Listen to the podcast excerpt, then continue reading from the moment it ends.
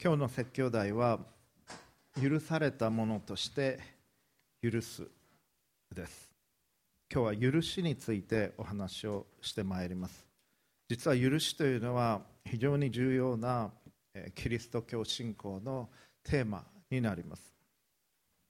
教会ではしばしば神による許しキリストの十字架による許しということは語られてきました。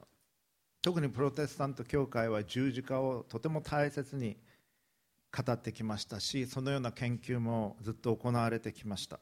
しかし互いに許し合うということそれはほとんど語られてこなかったように思います。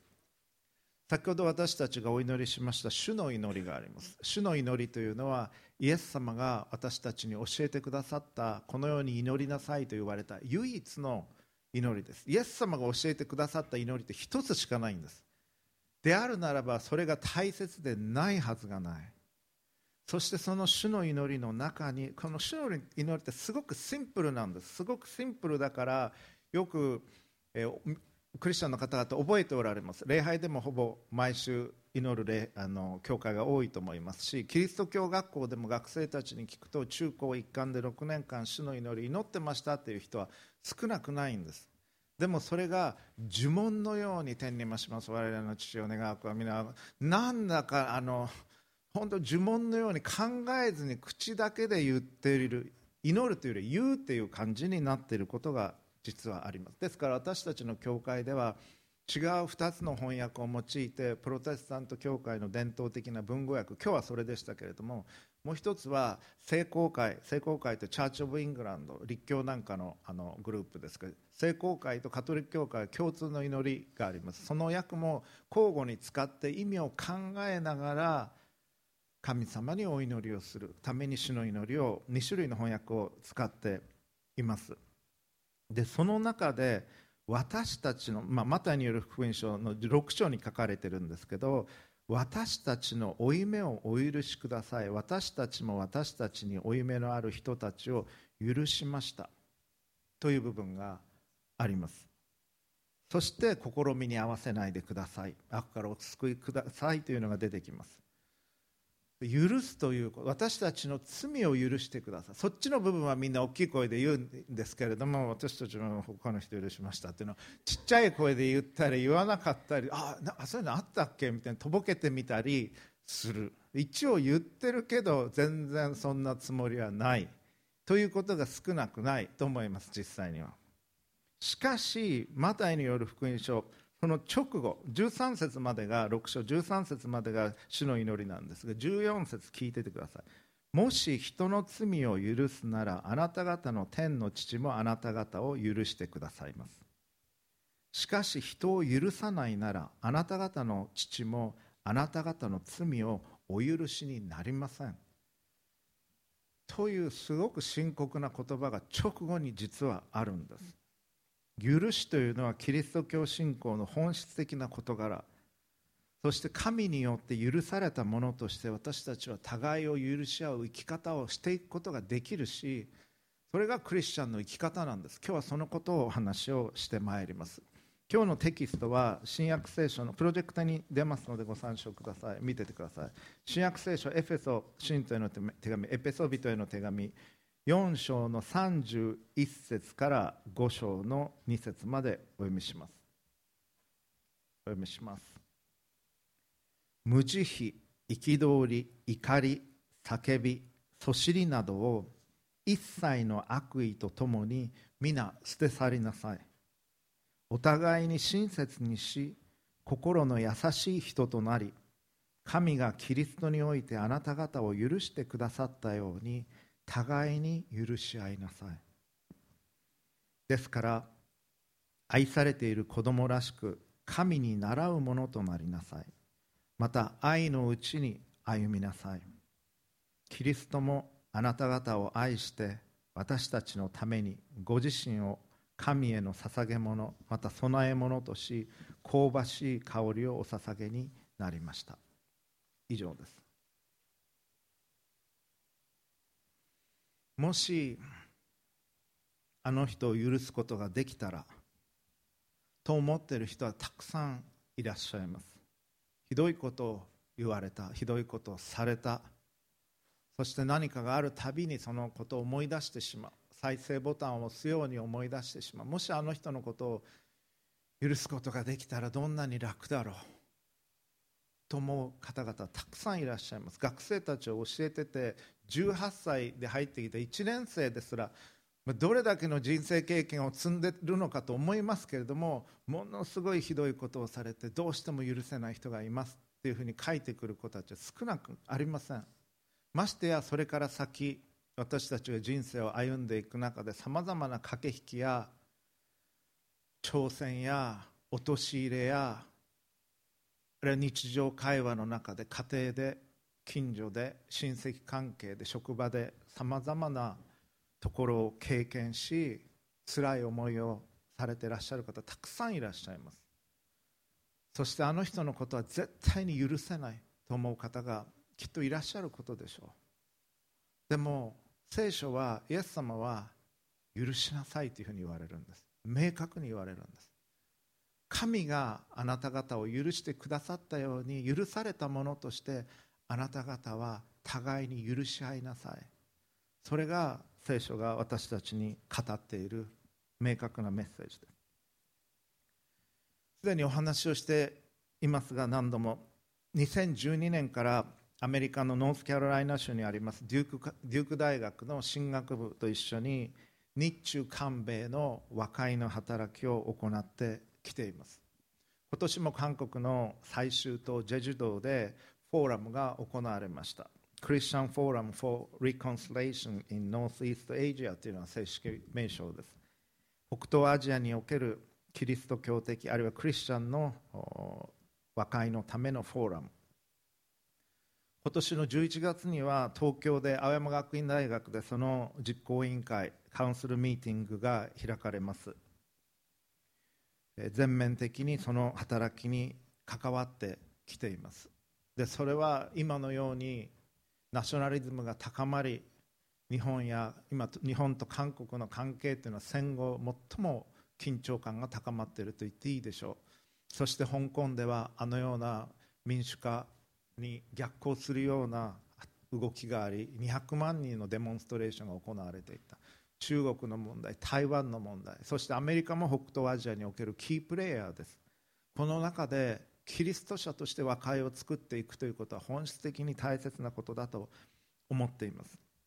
デューク大学と共に仕事をしているのはデュークが一番おそらく世界の進学部の中で一番若い平和づくりということを真剣に捉えその働きをしてきているからです。他の学校であったならばここまで一生懸命することはありませんでしたしそもそも最初から関わらなかったかもしれません。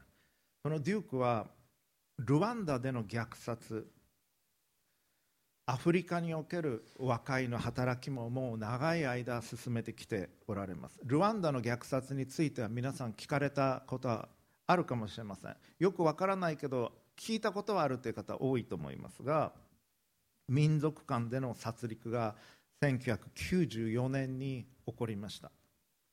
100日間の間にわずか100日間の間におおよそ50万人から100万人の人々が殺戮されていきました。ルワンダの全人口の10%から20%が殺されていった。しかもその国の90%はクリスチャンだというふうに言われている。でデュークの進学部には和解センターというのがあります。でこのアフリカにおける和解の働きに北東アジアでの和解の働きの前にずっとこの働きをしておられました。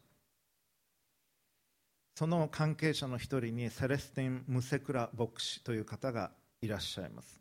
彼はルワンダの虐殺で父親を殺されました。親族を殺された。牧師でしたが教会員も殺された。その中で和解の働きに取り組んできた神学者であり牧師です。そしてその和解センターを設立しデュークの副学長を務め今再び神学部長を務めておられるグレゴリー・ジョーンズ教授がおられます。この2人が本を出されました。そのタイトルが Forgiving as we have been forgiven 許されたものとして許すという本です。デュークと一緒に仕事をしていく中でこの本は翻訳すべきだというふうに考えました。日本で出した方がいい。このような種類の本は今までなかった。ということで先月翻訳を出しました。後ろのテーブルに置いてありますのでよかったら見てください。許されたものとして許すとても重要な本だと思います。その本の内容もその本の主に一章の内容とかぶりますけれど多くの聖書の引用がなされていますが今日は3つの大切な真理についてお話をしていきます。まず第1番目。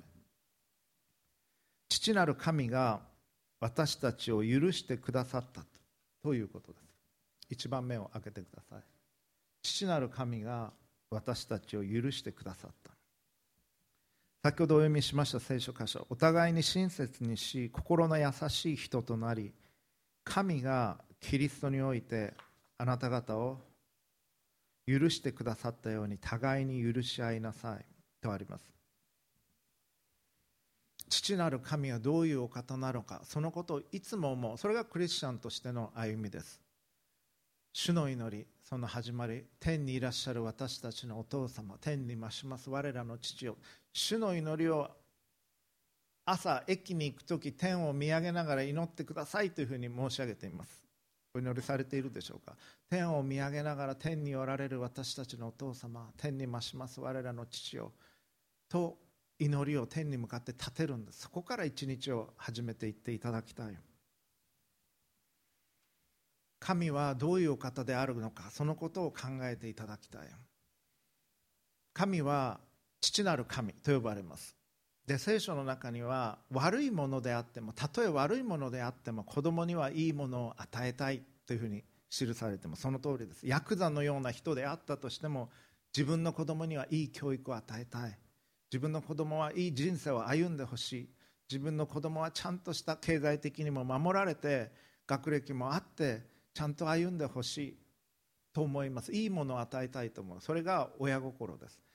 ましてや天の父があなた方に良いものを与えないはずがありませんというふうにイエスも教えてくださった。父なる神に向かって祈りを立てるということ。はこの方に今日信頼しこの方が願っておられることが実現し神のお名前が聖なるものとされこの恵みをしっかりと受けこの方と一緒に今日の一日を歩んでいく。そういう思いを込めて主の祈りを祈るんです朝。そして父なる神はご自分がされないようなことを我々に要求されることはありません。神が私たちに他の人のことを許しなさいというふうに言われる時それは神がすでに私たちのことを許していてくださるから私があなた方を許したようにあなた方も許し合いなさい。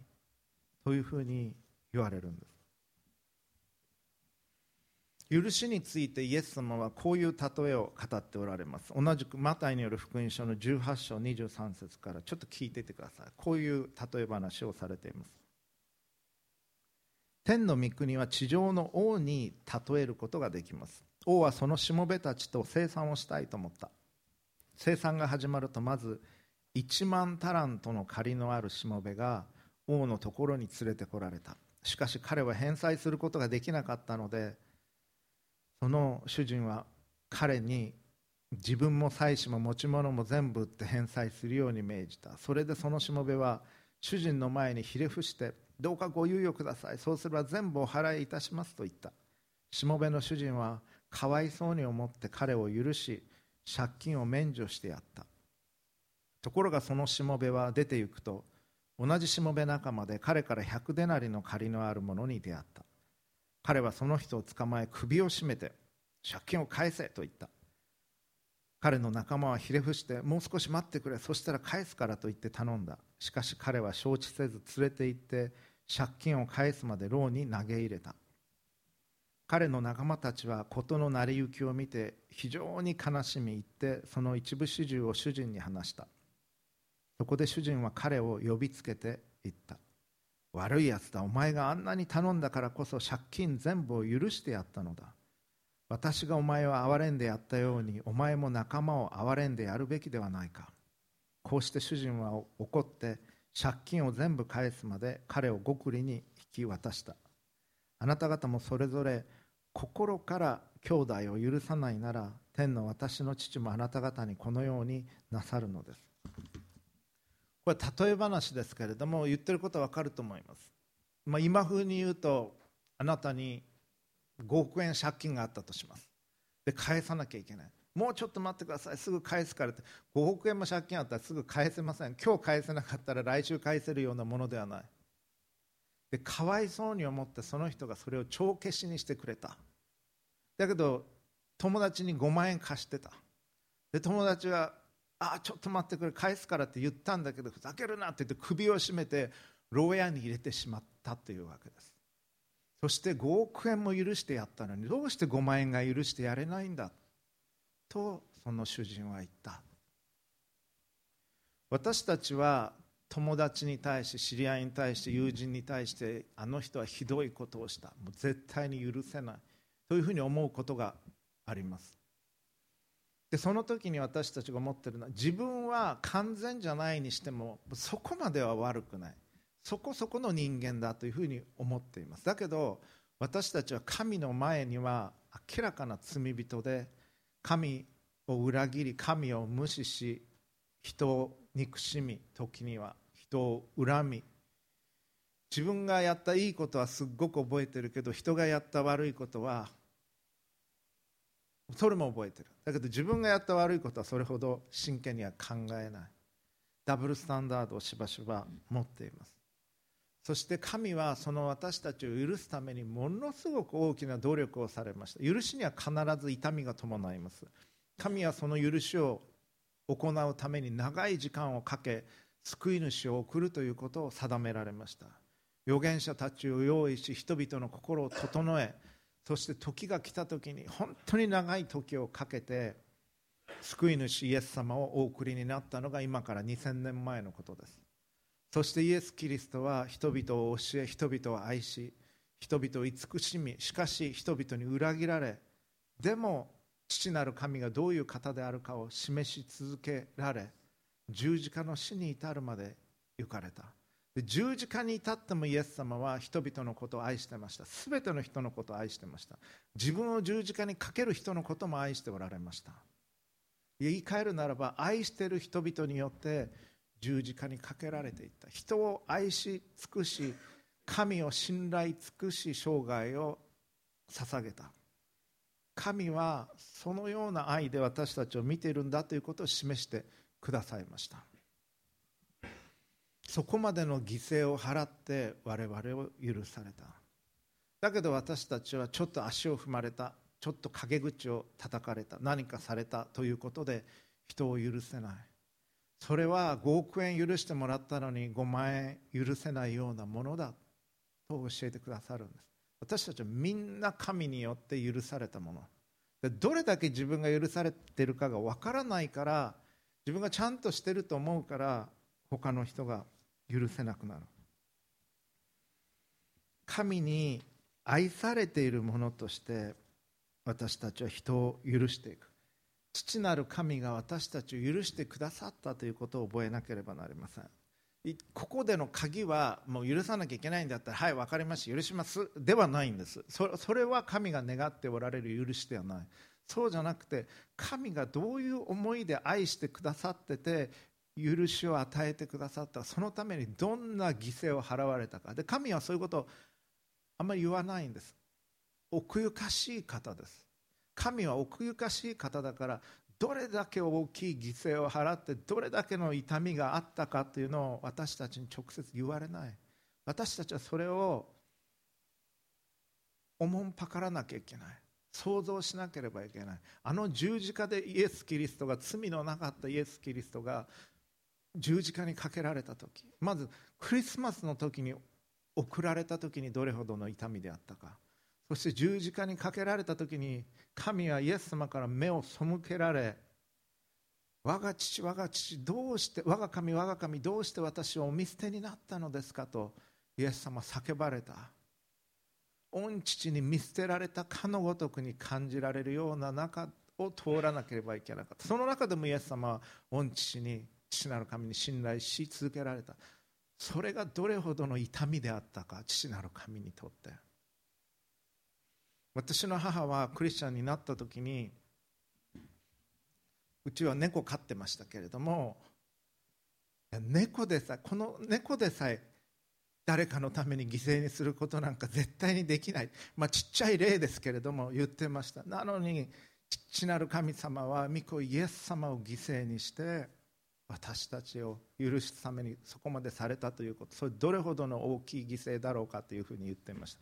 皆さん飼ってるペットですら誰かのために血を流して犠牲にすることなどできないでしょう。父なる神はそのような犠牲を我々のために払ってくださった払ってくださる方なんです。でもそれを言わない。この愛が分かるときにこの父を真似たいと思うはずです。子供はお父さんの真似をします。お父さんが大好きな子供はお父さんの真似をしたいと思う。お父さんのことが好きだからです。素晴らしいと思うから。父なる神に愛されてるっていうのは分かったらこの方にふさわしい生き方をしたいと思う。この方の愛を真似たいと思う。この方にちょっとでも喜んでもらえる生き方をしたいと思う。この方が微笑んでくださるような生き方をしたいと思うそれがクリスチャンの生き方です。それは愛されているから。それがまずベースになければなりません。父なる神が私たちを愛して私たちをすでに許してくださったということ。それが覚えるべき第1番目の真理です。第2番目許しというのは贈り物であるということです。許しというのは神から受け取る贈り物です。そしてまた人間同士の間でも他の人から受け取るギフト贈り物です。そしてまた他の人に差し上げることができる贈り物でもあります。贈り物だから許しというのは強要することはできません。あくまで自発的にその人が許そうと思わないと許しというのは起こってこない。この本の中でセレスティン・ムセクラ牧師は許しというのは許す側と許される側両方にとっての贖いなんだという言い方をしています。彼は自分の父親が殺されて村人が殺されて教会員が殺され実はお母さんもお母さんの話も出てくるんですけどお母さんも死んだと思ってました彼は。だけどお母さんは多くの人が殺されていく中で遺体の中に埋もれて気を失っていたんです。血だらけになって。そしてしばらく経って気がついてでそこから自分の体を出してで森の中に逃げていきました。でお母さんは生き延びていたんです。だけどその殺戮の中におられました。彼がこのニュースを受け取った時もう怒りと憎しみとそして神に対して神様あなたはこの殺戮が起こった時どこにいたんですかと問わざるを得なかった。と語っています。私はあなたのために働きたいと思って献身をして牧師になって学びをしているのにこのただ中であなたはどこにおられたんですかと神に問わざるを得なかったと言っています。そして神からの答えを受け取ったということも書かれています。その怒りと憎しみから許すということを学んでいく中で彼は怒りと憎しみから解放されていくことを経験したといいます。復讐してやるという思いからの解放を経験していったということが書かれています。画像を出してくれますか？これはマーティン・ルーサー・キング・ジュニアの言葉ですが Love is the only force capable of transforming enemy into friend. という言葉です。愛というのは敵を友としていくことができる唯一の力である。敵になることあります戦争を通してあるいは嫌がらせを通して嫌な経験を通して敵対し合うことがある。憎しみの対象となる人が出てくることがある。でも愛というのは唯一その敵を友としていくことができるものだ。彼が1960年代アメリカの黒人の市民権運動をしていく中で絶対に非暴力じゃなきゃいけないということを言いました。彼にとっての目的は黒人の権利を解放することだけではありませんでした。そうじゃなくて彼にとってのゴールは Beloved Community という言葉を使っています。愛のある共同体が回復されていく。それを目指してのこの市民権運動。だから暴力を使っちゃいけない。暴力を使って権利を獲得しても殴られた人たちは痛い目に遭った人たちは銃で撃たれた人たちは絶対にその痛みを忘れない。そして愛のある共同体は回復できない。だから暴力を使うことなく非暴力でこの運動をしなきゃいけないんだ。ということを言われていました。そしてそこに愛がある時初めて敵対していた者同士が後に友になっていくことができる。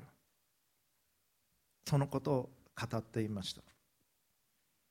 セレスティンはこの本の中で神にあなたはあの時どこにいたんですか？私の家族が殺された時友が殺された時教育会員が殺された時父が殺された時。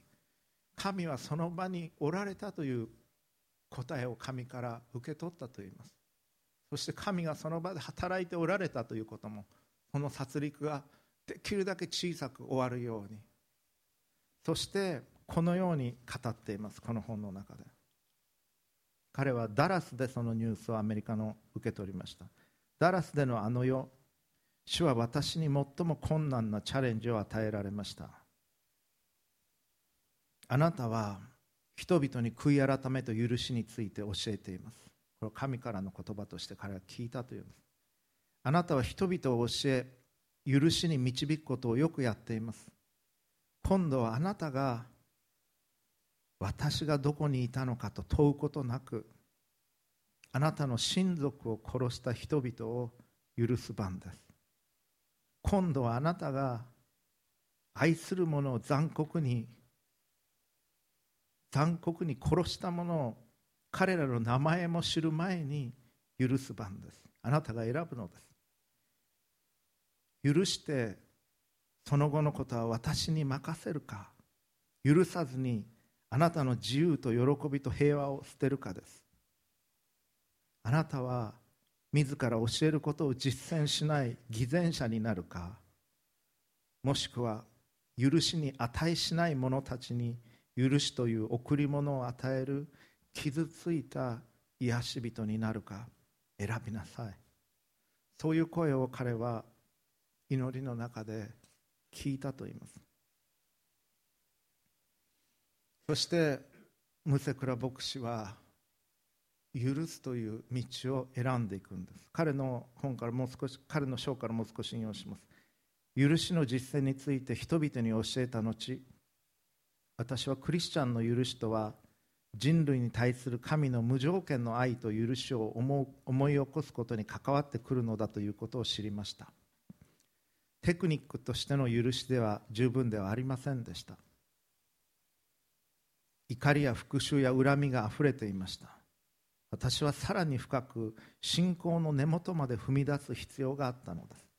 神はその恵み愛憐れみ思いやりのゆえに私たちがまだ反抗していた時でさえ罪の許しのために尊い独り子を捧げるという想像を超える見業を行われました。神は自らの罪により無力で死んでいた私たちをキリストと共に生かしてくださいました。イエス・キリストの十字架というのは神が私たちを許してくださったその出来事が起こった場所です。イエス・キリストの十字架というのは神の愛の象徴です。そしてその十字架を受け取るときにあなた方は互いに許し合いなさいということを神は私たちに教えられるんです。さらに引用を読みます。キリストは私が許されるために死なれたのです。加害者の行動がどのようなものであったとしてもそれに関係なく許すことが可能なのだということを神は私に教えておられたのでした。彼は誰がそれをやったのか知りたいと思いました？どんなふうに殺したのか誰が殺したのかドイツがやったのかそれを知りたいと思っていました。しかし神はその人の名前も知る前からその人のことを許しなさいというふうに彼に語られたんです。そして私にその後のこと全部任せなさい。あなたはそれほど私に信頼できますかということ。私が正しく裁くこと。全てのことを良い方向にこの悪にもかかわらず導くこと。を信じますかということを語られたのでした。引用を続けます。許す前に自分の傷が完全に癒されている必要はありません。贈り物はたとえ受け取られることがなくても贈り物なのです。許しとは私が無償で受け取った贈り物であり私が無条件で与えるべき贈り物なのです。許された罪人として私は許すように招かれています。あがなわれた生徒として許せないという束縛に決して捉えられてはならないのです。神はその恵みの中で許せないという思いに私が沈むことのないようにしてくださいました。そして希望と癒し許しと和解のための器になるようにと私を招いてくださいました。神は私が説教することを私が実際に生きるように願っておられました。もし私が私の愛する人の命を奪った人に差し伸べる恵みを見いだすことができないのであれば私は許しと和解の働きに関わるべきではありません。ですから私は神に祈りました。私の家族と友人を殺した殺人者を許す力と恵みを与えてくださいと。そして私は加害者に許しの宣言をしたのです。神は私を自由にされました。ですから私も私の敵を自由にしなければなりませんでした。これは許す側と許される側の双方にとっての贖いでした。私にとってそれは怒りと苦しみからの贖いであり加害者にとっては復讐からの贖いを意味しました。しかし私たち双方にとってもっと大切だったのはそれが私にとっても私の許された友にとっても神との新しい関係の可能性へ向けての贖いだったということです。復讐されるかもしれないという恐れの中に殺人を行った人たちは当然いました。しかし許しを宣言することでセレスティン自身は憎しみからの解放を経験し加害者の人たちは復讐からの経験解放を経験していたというのです。もう一人の著者であるグレッグ・ジョーンズ教授は最初にセレスティンに会った日のことを語っています。食事のテーブルでのことだったそうです。2004年にデューク大学進学部で出会った時セレスティンは国を破壊しただけではなく多くの家族の命をも奪った衝撃的な暴力の後に和解の働きを行うことがいかに困難だったかを語ってくれました。それは夕食のテーブルのことでした。私は彼の向かい側に座っていました。彼は自分の母親が他の村人と同様亡くなったと思っていたこと。数ヶ月後に生きていることが確認された時のことを話してくれました。私はセレスティンにお母さんは今どこにいるのかと尋ねました。ルワンダの家にいます。彼は答えました。誰が今お母さんの面倒を見ているのですか？と私は尋ねました。私の父と隣人を殺害した者の親戚の人です。私は食べる手を止めテーブルの向かい側に座っていたセレスティンを凝視しました。私は今まで許しについての授業を行い講義をし本も書いてきました。しかし私の前には許しを生きた人がいたのです。セレスティンのような人物との友情そしてそれによって与えられた恵みそれはこの世界の最もひどい痛みの中でも許しを体現することが可能だということを自分の目で見ることができた。ということです。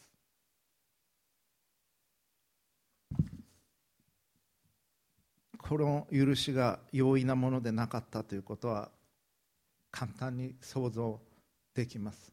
そしてこのお母さんは彼のお母さんはこの夫セレスティンの父親を殺した人村人を殺した人の親族の人が今や面倒を見ている。そこに和解が許しがあったからそれが可能になった。許しはそして愛は敵を友とすることが可能なんだということを実際に生きてきた。その証人がセレスティン・ムセクラという人物であるということはできるでしょう。許しは贈り物であるということ。そして3番目。許しなしに真の人生を生きることはできません。先ほどの主の祈りで許しについての箇所があるということを話をしました。日々の糧を今日も与えたまえと祈りその後で私たちの罪を許してください。私たちも人を許しましたというふうに祈っていく。それについてセレスティンはこういうふうに書いています。イエス様は弟子たちに教えられた祈り主の祈りのことですけれどもその中で人間関係を保つための方法として日々の許しの実践を強調されました。主の祈りの中で許しが入っているということを私と覚えなければなりません。食べ物がそうであるように許しは共同体の中で私たちの命を保ちます。日々の糧なしに生きられないのと同様に私たちは許し許されることなしに人々とそして神との親しい交わりを真に生きることはできないのです。私はこれを私自身の人生においてそしてまた公の働きを通して学ぶ必要がありました。しかし私たちが福音を家庭で聞いたとしても職場で聞いたとしてもイエス・キリストは昨日も今日も永遠に変わらないお方であることを私は信じています。許しとは福音の中心なのです。そしてもし私たちが神の良き知らせを輝かせる生き方をするのであれば私たちは平和を作る生き方を学ぶ必要があるのです。主の祈りを駅に行く道すがら毎日祈ってください。天を見上げて天にいらっしゃる私たちのお父様。あなたが天の父であり最も良きものを与えようとしておられる父でありすべてのことを見ておられる天におられる父であり恵みと愛にあふれた方である。覚えながら神に祈り日々の糧を求めそして許しを求め許しますということどうか許す力を与えてくださいということを日々私たちは祈る祈りつつ一日を始めていきたいと思うのです。そしてさっき読みましたようにもし人を許さないならあなた方の父もあなた方の罪をお許しになりませんという言葉がこれに続きます。ということは許すことなしにあるいは許されること許すことなしに天国に行くことはできない。ということです天の御国というのは神の許しを受け取り互いを許す人が行くところです。天の御国の雰囲気というのはその全てを私はもちろん知ってるわけでもありませんけれども最も優しい柔らかい愛に満ちた恵みに満ちたところです。だからイエス様は幼子のようにならなければ誰の天の御国に行くことはできませんというふうに言われました。皆さんもちっちゃかった頃のこと思い出してください。幼稚園の頃駆け引きとかしてた人もいるかもしれませんけどあんまりしてなかったと思います。そして純粋にあお馬さんとか言ってたと思いますブーブーとか言ってたと思いますお花を見て綺麗だねって言ってたと思います。天の御国ってそういう雰囲気のところなんです。そのような柔らかさ純粋さ人を悪意を持って見ない。だから天におられる方々は私たちのことを知るとするならばなんであいつはこんなこともできないのかという目では絶対に見ておられない。神はそんなふうには見ておられない。どうにかして困っている私たちを助けたいと思っておられるんです。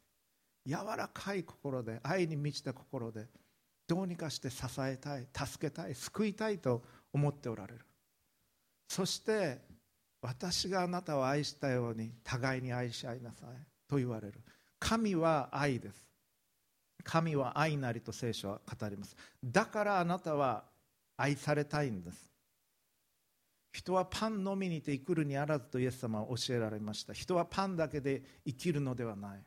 新明記からの引用です。神から出る一つ一つの言葉によるとあります。パンというのは炭水化物のパンをまず指すでしょう。食べ物があれば生きていかれると思いますけれどもちろん食べ物がなかったら生きていかれない。だけど食べ物があっても生きていかれない。毎年2万人以上の人が統計で現れているだけで日本では自ら命を絶っています。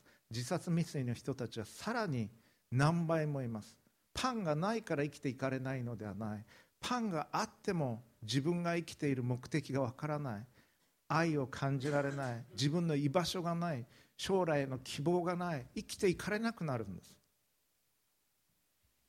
私たちはパンだけで生きるのではない。愛がなければ生きていかれない。そしてそれを神は知っておられ。愛である神に作られたから私たちは愛を求めるんです。あなたは愛されたいと思ってるはずです。あなたは愛したいと思ってるはずです。心からそれは愛である神に作られたからあなたは許されたいと思ってるはずです。そして一番深いところでは許したいと思ってるはずです。もし絶対にあの人は許してやれないやらないというかたくなな心があったとしてももしプラクティカルなレベルで話をするともし許さなかったらどうなるかもし許さなかったらいつも嫌な気持ち嫌な記憶がよみがえってきます。その人は忘れてるかもしれない。だけどあなたはそのことを思い出して再生ボタンを押し続けます。あの時あんなことをされた。あんなことを言われた。絶対に許さない。そして嫌な気持ちになるのは自分です。それは私の友人の牧師はこういうふうに表現しました。自分で毒を飲んで嫌な気持ちになってあの人が死ねばいいのにと思ってる。だけど苦しむのは自分なんです。自分で毒を飲んで胃が悪くなって眉間にしわが寄って嫌な気持ちになってため息が出てあの人が死ねばいいのにと思ってる。でもそうはならない。だから憎しみから自分を解放する。怒りから自分を解放しなければならない。それが許すということです。プラクティカルな面から見てもそうです。でもそれ以外にさっき申し上げたようにどれほど自分が許されたかということを神によって覚えなければならない。そして天の御国っていうのは天国ってそういうところなんです。だからあなたがそういう生き方をしてなかったら心の中に批判的な思いがあるならばはい分かりました許します。もう言いませんって言ってもそれは許したことにならないんです。神の目から見たら。その人のことを心から許す。そしてその人を愛そうとする。受け入れようとする。それが天の御国に向かって歩み出す第一歩なんです。それがクリスチャンとして生き始めるということ。それが神の子として息子として娘として生き始めるということなんですそれが御心が天でなるように地にもなさせたまえと祈ること天の御国においてそうであるようにこの地において私の人生において神様あなたの御心が許しがなりますように敵を愛しなさいと言ったそれがなりますようにということなんです。この許しなしにあなたは本来あなたに神が願っておられる真の生き方をすることはできません。許すということはおまけではなくて盲腸のようなおまけの部分ではなくて本質的な心臓のような部分なんです。それなしにクリスチャンとしての歩みはできないということです。神からの許しを受け取り互いに許し合う。神の愛を受け取り神を愛する。自分を愛するように隣人を愛する。クリスチャンとしてのコアな部分。それが互いを許すということです。そして最後に4番目に許す生き方というのは旅路です。一朝一夕にできることではありません。それは今日から始めていくことです。セレスティンもう一箇所引用したいと思います。グレッグと私はグレッグというのは先ほど引用した進学部長グレッグ・ジョーンズ。です私たちの旅路を皆さんと分かち合うことを楽しみにしています。私たちの旅は一つの目的に向かう二つの旅です。これはセレスティンが歩んできた道とグレッグ・ジョーンズが歩んでいる道。それは2つの異なったルートを通ってるけどそれぞれの人生だけど同じところに天の御国に許しに向かっているというふうに言うわけです。2つの異なる経験ですが1つの確信を持っています。許しは実践しなければならないものです。私たちの人生の中で教えられ学ばなければならないものです。そして最も大切なことは許しとは謙虚に絶え間なく受け取られ与えられ続けなければならないということです。なぜなら許しは私たち自身のものではないからです。そして許しがなければ私たちは死んでいるのです。しかし贈り物として許しを受け取りそれを神と人々との関係の中で体現することを学んでいくことによって私たちは永遠の命へと生まれ変わるのです。これこそまさにキリストイエスの福音の中心なのです。私たちは私たちのうちに許しというのはないと思います。だからそれは神から受け取らなければならない。そしてそれを実践していかなければなりません。まるで日本語を皆さんが学んでいかれたようにそれはいろいろ間違いもしながら学んでいかれたでしょう。言葉というのは。少しずつ少しずつ学んでいくもの。話すことによって書くことによって実践することによって。同じように神の国の生き方というのも失敗しながらつまずきながら学んでいくんです。何度も何度も繰り返しながらイエス様を見上げイエス様がどういうふうに歩まれたかを覚え天の父を見上げそれを真似ながらお父さんを真似ながら皆さんがお父さんお母さんから日本語を学んでいかれたように天の父を見ながらイエス様を見ながら許すことを学んでいくんでそれがクリスチャンとして歩むということです。そしてその中心にあるのは愛です。神の愛を受け取り自分の心の中心に受け取りその温かさが感じられるほどに受け取り人を許そうとしていくこと愛そうとしていくこと。それがクリスチャンとしての旅路なんです。そして許しにはいつも痛みが伴います。許す側には常に痛みが伴います。犠牲があります。でも神はその大きな犠牲を払われた。そして私たちは神の子としてそういう生き方をし始めていく。その旅路にあるということです。その時に本来のあなたの姿になっていきます。神があなたに願われた本来のあなたの姿になっていきます。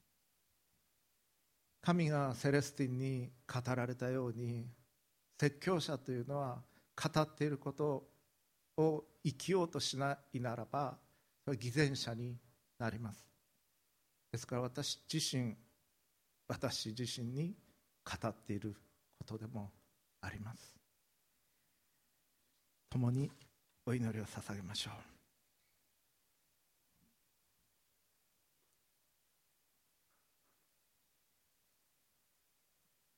父子精霊なる神様。